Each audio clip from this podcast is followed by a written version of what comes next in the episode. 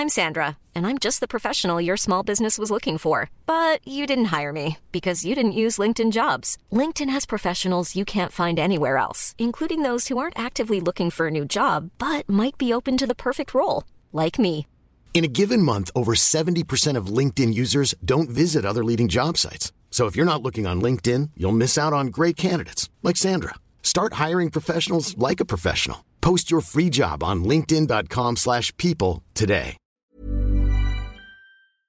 Éducation, santé, environnement. Ça fait dix ans qu'UBS, le sponsor de cet épisode de la story, s'engage dans les investissements responsables.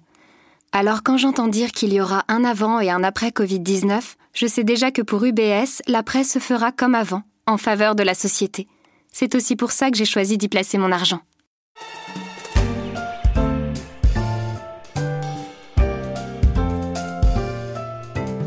C'est l'une des séries littéraires les plus lues au monde, un polar qui a relancé la mode des policiers scandinaves. Je veux bien sûr parler de Millennium, dont les cinq premiers tomes ont été vendus à 100 millions d'exemplaires. Un best-seller qui n'attendait plus que son sixième tome. Je suis Pierrick Fay, vous écoutez La Story, le podcast d'actualité des échos, et je vous invite à ouvrir les pages d'une œuvre qui a survécu à son auteur.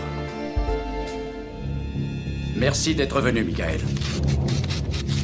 C'est Harriet, Harriet Wenger, la fille de mon frère Gottfried. Que lui est-il arrivé? Elle a purement et simplement disparu. Chaque année depuis, on m'envoie une fleur par la poste. Avant d'être une série de films, Millennium, c'est un livre, une trilogie dans un premier temps écrit par le Suédois Stig Larsson publié après sa mort. Un succès de librairie énorme et un coup de maître pour son éditeur en France, Actes Sud. Le boom des ventes est tel que la décision est prise de lancer une suite avec un nouvel auteur, David Lagerkrantz. Ce qui ne me tue pas, le quatrième tome de la série de Polar Millennium est sorti au terme d'une campagne de lancement savamment orchestrée.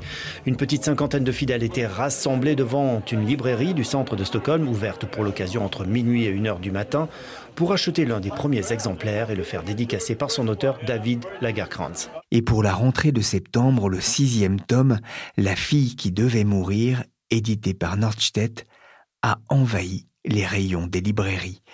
Pour l'occasion, Isabelle Lesniak s'est rendue pour les éco-weekends sur les traces de Lisbeth Salander et de ses deux papas, l'ancien Stig Larsson et le nouveau David Lagerkrantz. Isabelle, d'abord, Millennium, c'est un énorme succès de librairie. C'est donc une franchise qui a dépassé les 100 millions euh, d'exemplaires vendus dans le monde. Évidemment, il y a eu euh, un, une très grande attention au moment de la trilogie initiale de Stieg Larsson, mais même depuis qu'elle euh, a été reprise par David Lagerkrantz, euh, le succès ne se dément pas, y compris en France. Donc pour Actes Sud, euh, ça reste dans les meilleures ventes. Et au total, donc grand format et poche confondues pour les cinq premiers, ça fait 5,4 millions d'exemplaires rien que pour la France. La sortie d'un livre comme La fille qui devait mourir, qui sera le, le sixième tome de la série, c'est un rendez-vous digne de, de, la sortie d'un blockbuster au, au cinéma. Hein. Oui, tout à fait. Ça m'a fait sans penser euh, aux sorties de, des Marvel ou des Disney, donc euh, une sortie mondiale, 25 pays le même jour, euh, une campagne de promotion démente, euh, un embargo très strict à respecter jusque-là, euh, pour évidemment que rien ne fuite. Alors, j'ai pas signé d'accord de non dévoilement de de, de, la suite, même si euh, l'auteur euh, m'a raconté un peu ce qui allait se passer.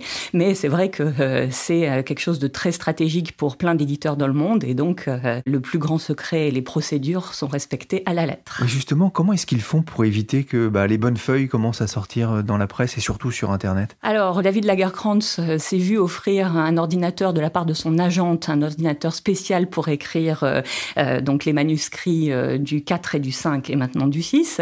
Euh, il n'était pas connecté à, Internet, donc euh, pour les recherches, c'est un peu compliqué puisqu'il devait faire sur son autre ordinateur.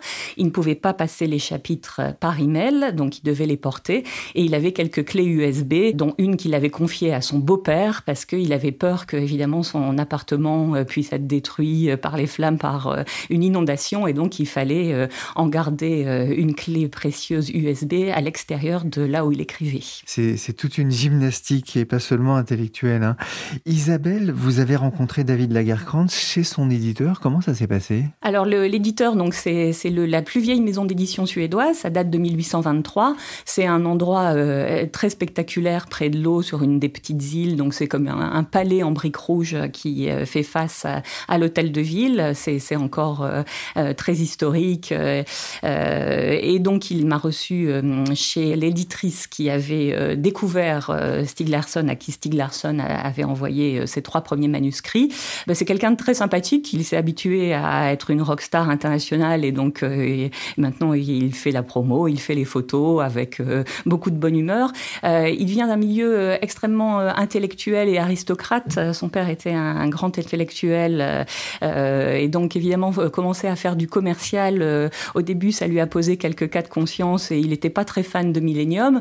mais maintenant, évidemment, avec le succès, est venu aussi un statut assez à part d'écrivain best-seller et donc il est tout à fait rompu à la promo et il le fait de manière très sympathique. Oui, parce que ça c'est intéressant. En fait, il a été choisi, alors pas par hasard, mais il n'était pas vraiment destiné pour remplacer euh, Stiglerson. Pas du tout. Lui, il a découvert Millennium plus tard que, que tout le monde. Euh, c'était pas du tout sa tasse de thé. Euh, à la maison, on lisait pas de polar, on lisait seulement des, des livres beaucoup plus intellectuels. Alors, s'il a été choisi, c'est parce que il venait d'écrire une biographie qui a eu beaucoup beaucoup de succès en Suède de Zlatan Ibrahimovic, donc le joueur, de foot. le joueur de foot. Et donc, il a, il l'avait rencontré. Il, on peut pas imaginer deux personnages a priori plus différents mais euh, il a quand même cette capacité, David Lagerkrantz, à se mettre dans la peau de personnages qui ne lui ressemblent pas. Il avait fait aussi une biographie euh, d'Alan Turing, euh, le, cryptologue britannique qui a été condamné pour son homosexualité. Il avait fait des, biographies d'alpinistes. Enfin, il a quand même cette capacité à se mettre dans la tête des gens et à raconter des personnalités qui ne lui ressemblent pas. Et donc finalement, pour reprendre l'histoire de Michael Blomqvist, le journaliste journaliste star de Millennium qui lui ressemble un peu, et surtout celle de Lisbeth Salander qui est très très très éloignée de son univers non geek, non féministe. Euh, tout de suite, euh, son agente et les gens de la maison d'édition ont pensé à lui euh, à cause de ça en fait. Oui, et ce personnage de Lisbeth Salander, ça il l'a fasciné tout de suite? Oui, tout à fait. Euh, il dit qu'il il a lu assez tard euh, euh, les Milléniums, mais il a découvert la scène donc où Lisbeth tatoue quelque chose qui est très MeToo avant l'heure, sale porc sur le torse d'un homme. ça l'a tellement marqué que du coup il s'est dit bon bah évidemment je peux pas refuser de, de continuer à la faire vivre cette héroïne. Et c'est vrai que aussi longtemps après, elle s'est imposée comme une référence euh, très importante. Enfin, et Larson avait été totalement euh, visionnaire, d'une part pour l'aspect MeToo et la revanche d'une femme qui avait, sinon subi, du moins été témoin euh, de violences familiales et, des hommes, et puis pour le côté hacking qui n'était pas très développé au début de Millennium et qui maintenant évidemment est un sujet d'actualité quasi quotidien. Millennium, ça a bouleversé sa vie? Tout à fait, puisque bah, d'abord il est devenu riche, comme il dit. Donc euh, il s'est acheté une île euh, dans l'archipel près d'Helsinki, c'était la maison familiale, et donc il a rénové à, grands frais. Enfin bon, maintenant il dit qu'il est quelqu'un de très connu, euh, on l'arrête dans la rue. En plus, bon, il y a eu beaucoup de polémiques au tout début quand il a repris la, la franchise. Est-ce qu'on a le droit de confier à quelqu'un des, personnages qui ont été inventés par un autre? Ça a fait vraiment Enfin, il a été extrêmement euh, critiqué euh, par des écrivains même qui ont dit que jamais il n'aurait fait ça. Donc, euh, il a, il a été vraiment à la une des tabloïds. Il a dû répondre à des questions sur sa famille. il fait des, opérations de promotion internationales. La semaine de la sortie du 6, il fait un world tour comme une rockstar. Donc, il est un ou deux soirs par pays en répondant aux interviews. Donc, évidemment, sa vie a été bouleversée au-delà de ce qu'il pouvait imaginer par Millennium c'est vrai que c'est une question intéressante. Euh, une œuvre d'art, un, personnage fictif peut-il survivre à, son créateur euh, On le voit beaucoup en BD, que ce soit Black et Mortimer, euh, maintenant avec, alors Uderzo n'est pas mort, mais également avec Astérix, il y a une seconde vie. Pour l'éditeur, Millennium, c'est c'était vraiment euh, impensable d'abandonner après ces, trois premiers livres? Tout à fait. Euh, bon, euh, donc il faut se souvenir que Larson meurt avant que les, trois premiers soient parus. Donc, il n'y avait pas en plus de plan promo, enfin, qui, le plan promo qui était imaginé à l'origine avec Larson et, faire vivre les personnages par le biais de, ce journaliste qui était un peu connu d'investigation, s'est tombé à l'eau avec sa crise cardiaque, cardiaque fatale. Donc, on s'est demandé comment continuer. Euh, c'est finalement euh, autant l'éditeur que la famille de Larson, euh, le frère et le père, qui décident de ce qu'on peut faire ou de ce qu'on n'a pas le droit de faire. Donc, par exemple, pas de produits dérivés. Enfin, ça, sur ça, ils sont intraitables. C'est eux qui vont décider si un jour il y aura un septième. évidemment, on leur a soumis l'idée de, de Lagerkrantz. Donc, c'était vraiment à eux de décider. Je trouve qu'ils ont trouvé une façon très juste d'aborder le problème et la passation du flambeau. Euh, sur les milléniums, dans euh, la version française, euh, il y a la notation d'après les personnages créés par Stieg Larsson, et je trouve que c'est évidemment la meilleure manière de lui rendre hommage, tout en expliquant que des personnages après peuvent vivre sous la plume de quelqu'un d'autre. Ils ont leur propre vie, surtout quand ils sont aussi forts que Lisbeth. Isabelle, ça a aussi changé la vie de l'éditeur euh, Nordstedt? Oui, alors euh, l'éditeur, c'était euh, par rapport à Actes Sud en France, qui n'avait pas l'habitude de, publier de polar et qui a évidemment lancé une collection de noirs en même temps que Millennium qui s'appelle Actes Noir. Pour l'éditeur suédois, c'était moins une révolution puisque eux aussi faisaient du Connolly, ils faisaient du Elizabeth George à côté de, de, choses beaucoup plus intellectuelles. ce sont les éditeurs de Paul Auster, de Murakami, même de Ibsen. Enfin, donc ils avaient euh, cette variété euh, dans leur catalogue. Euh, en revanche, évidemment, le succès planétaire les a mis sous le spotlight. Ils ont été extrêmement mis en avant. Et finalement, un épisode récent de la vie de cet éditeur a aussi été très étonnante, c'est que ils ont été rachetés, ce vieil éditeur donc historique, par Storytel qu'on connaît peu dans cette partie de l'Europe, mais qui est très fort en Scandinavie c'est un pure player qui fait du livre audio. Et donc, il s'est intéressé évidemment à, ce, vieil éditeur historique parce que c'était euh, l'éditeur de Millennium. The Millennium Effect on Stockholm. On the small scale, we can see that there are guided tours. You can buy a map and follow in the footsteps of the main characters in the films. But also, it affects tourism on the greater scale. If you look at the years 2009 till 2013, we expect that about 430 million kroner will be invested by tourists in Stockholm. 450 millions de couronnes suédoises, soit 42 millions d'euros de retombées pour la capitale suédoise, selon cette analyse de Oxford Research. Isabelle Lesniak s'est rendue sur l'île de Sodermalm, où ont été tournées plusieurs adaptations au cinéma et à la télé de Millennium.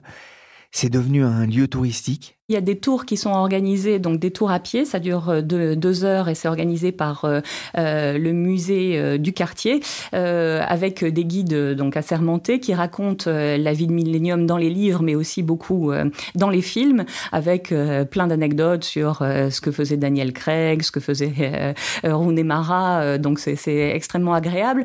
C'est vrai qu'il faut de l'imagination pour se rendre compte vraiment au-delà des, murs qu'on voit, parce qu'on ne rentre pas dans les bâtiments. Euh, donc il faut un peu d'imagination pour, revivre l'histoire de Millennium. Les films y aident, puisqu'ils n'ont pas forcément été tout à fait tournés euh, dans les lieux qui sont décrits dans le livre. Quelquefois, ils n'existaient pas. Ils sont le pur produit de l'imagination de Larson, euh, notamment le siège de la rédaction de, Millennium ou l'appartement de Michael Blomqvist. Mais c'est vrai que tout le monde se souvient plus des films encore que des livres, notamment les touristes américains, les touristes japonais.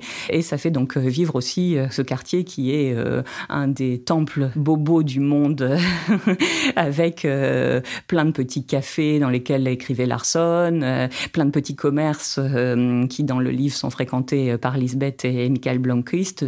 donc c'est un endroit très agréable et une manière très agréable de faire revivre la, série. Il y a des petites anecdotes d'ailleurs. Comment est-ce qu'ils ont été reçus, ces stars, Daniel Craig notamment, quand ils allaient bah, dans le quartier Alors, euh, il n'était pas forcément. Enfin, Daniel Craig était connu, mais David Fincher, qui est donc le réalisateur mythique, euh, les Suédois ne connaissaient pas vraiment sa tête, et donc euh, il n'a pas du tout eu un traitement VIP Hollywood. Il devait faire la queue pour entrer dans, dans, les restaurants les plus prisés du coin. Rooney Mara s'est même attiré pas mal de critiques parce que, en fait, dans Millennium, Lisbeth a plutôt une petite moto dans les films. Ça devenu une super grosse moto qu'elle faisait ronronner la nuit et plus que ronronner euh, sur un, sol glissant pour pouvoir s'entraîner. Et donc, euh, les voisins, après minuit, euh, trouvaient que ça, commençait à bien faire, même si ça donnait de la notoriété au quartier. Et donc, elle s'est fait rappeler à l'ordre. pour terminer, on, parlait de Millennium, c'est donc un, un journal. dans la vraie vie, c'est aussi un journal dont Stieg Larsson s'est inspiré. Qu'est-ce que ça a changé pour euh, l'Expo? Alors Expo, donc c'est une revue d'investigation euh, euh, qui est très spécialisée sur les enquêtes sur le racisme, les mouvements d'extrême droite, très réputée dans dans, dans son domaine. c'est une fondation aussi, et donc une partie des droits de Millennium va au journal. Notamment, le frère et le père de, Stig ont reversé les droits, l'intégralité de, de, ce qui leur revient des droits d'auteur du quatrième opus euh, à Expo. Donc ils ont euh, vécu euh, un peu mieux pendant quelques semaines, quelques mois. En réalité, ça a aussi eu un effet un petit peu pervers, c'est que les gens qui donnaient d'habitude pensaient qu'ils étaient très bien lotis et qu'ils ont arrêté de donner. Donc finalement, c'était une ressource de revenus temporaire et maintenant ils doivent retourner à leurs recettes habituelles qui sont l'abonnement, qui sont des ateliers pédagogiques sur le terme de l'ex extrême droite qui font payer, euh, et puis donc euh, les donations des particuliers. La trilogie Millennium s'est vendue à 1 300 000 exemplaires en France rien qu'en 2008. Pour Actes Sud, c'est le jackpot. Le Figaro littéraire estimait qu'elle lui avait rapporté 30 millions d'euros de chiffre d'affaires cette année-là. Et depuis, l'argent a continué de rentrer dans les caisses. Sur les conseils d'Isabelle, j'ai appelé Roel Rousson, éditrice chez Actes Sud. Elle a aussi été traductrice des quatrième et cinquième épisodes. Je lui ai demandé de me raconter pourquoi Actes Sud avait craqué sur cette trilogie. Du coup euh, mon prédécesseur, euh, Marc de Gouvenin, qui était responsable du domaine nordique à l'époque, Actes Sud. Donc, euh, donc moi, j'étais pas encore euh, arrivée au moment où il a craqué sur cette trilogie. Mais ce que je peux vous dire, c'est que, en tout cas, on était, euh, c'était très, très rapidement quoi. Il, a procédé à, l'acquisition des droits de Steve Larson. Donc, je pense qu'il a été vraiment très convaincu tout de suite. c'était un pari dans la mesure où, où on faisait pas de polar chez nous à l'époque. Donc euh, la collection Acte Noir a commencé par euh, la publication de, du premier tome de Millennium. Donc euh, c'est sûr que de, de ce côté-là, c'était un vrai pari. Il y a une culture du secret autour des manuscrits de Millennium, Isabelle en parlait. Vous avez été la traductrice de David Lagerkrantz. C'était comment? Ah, On a tous signé des clauses de confidentialité en béton avec avec l'éditeur original, avec Norstedts.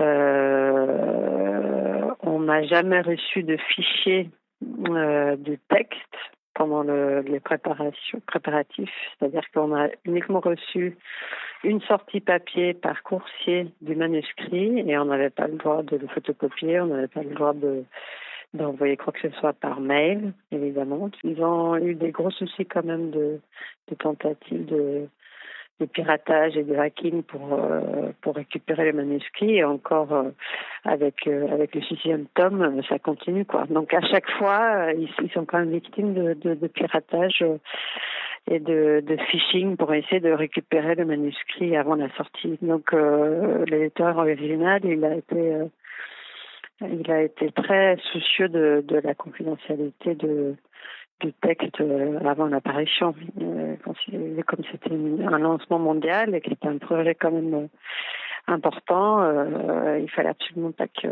y ait des fuites. Donc les traducteurs, pareil.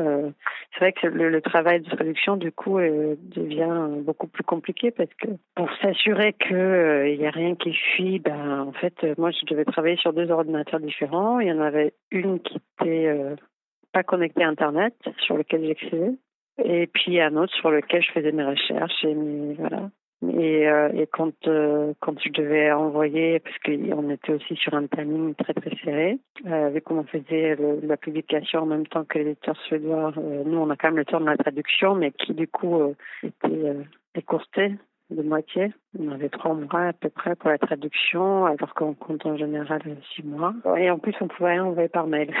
donc à chaque fois qu'on avait, on procédait par bout. Donc et à chaque fois, il fallait euh, soit envoyer un clé USB par courrier coursier, soit venir directement au bureau, déposer la clé, euh, tout évidemment euh, fermé avec avec des mots de passe.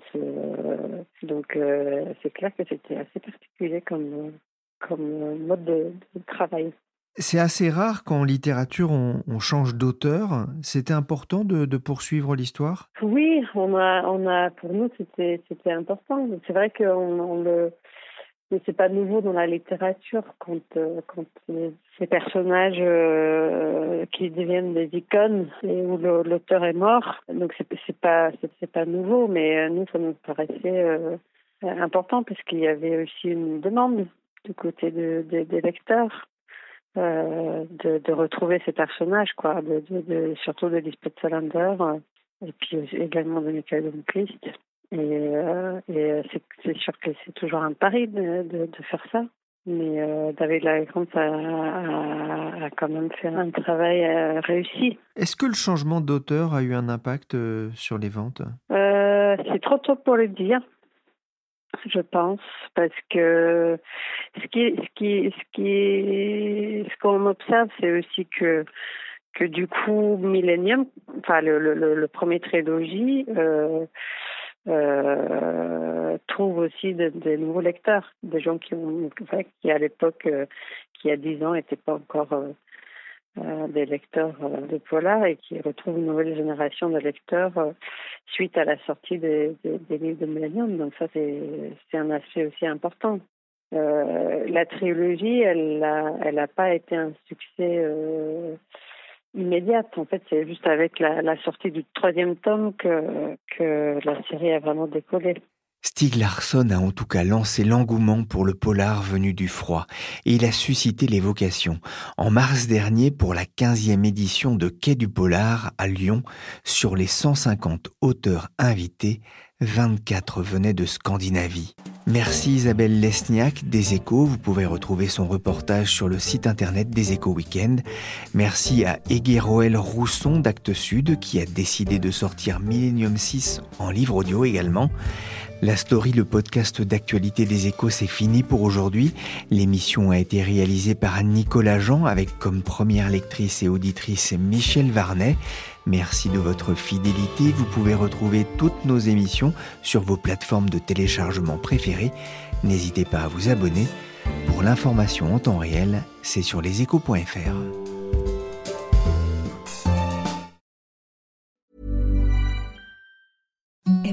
the softest sheets you've ever felt. Now imagine them getting even softer over time. That's what you'll feel with Bowl Branch's organic cotton sheets. In a recent customer survey, 96% replied that Bowl Branch sheets get softer with every wash. Start getting your best night's sleep in these sheets that get softer and softer for years to come. Try their sheets with a 30-night guarantee. Plus, get 15% off your first order at bowlandbranch.com. Code BUTTERY. Exclusions apply. See site for details. Even when we're on a budget, we still deserve nice things. Quince is a place to scoop up stunning high-end goods for 50 to 80% less than similar brands. They have buttery soft cashmere sweaters starting at $50, luxurious Italian leather bags, and so much more. Plus, Quince only works with factories that use safe, ethical, and responsible manufacturing. Get the high-end goods you'll love without the high price tag with Quince. Go to quince.com/style for free shipping and 365 day returns.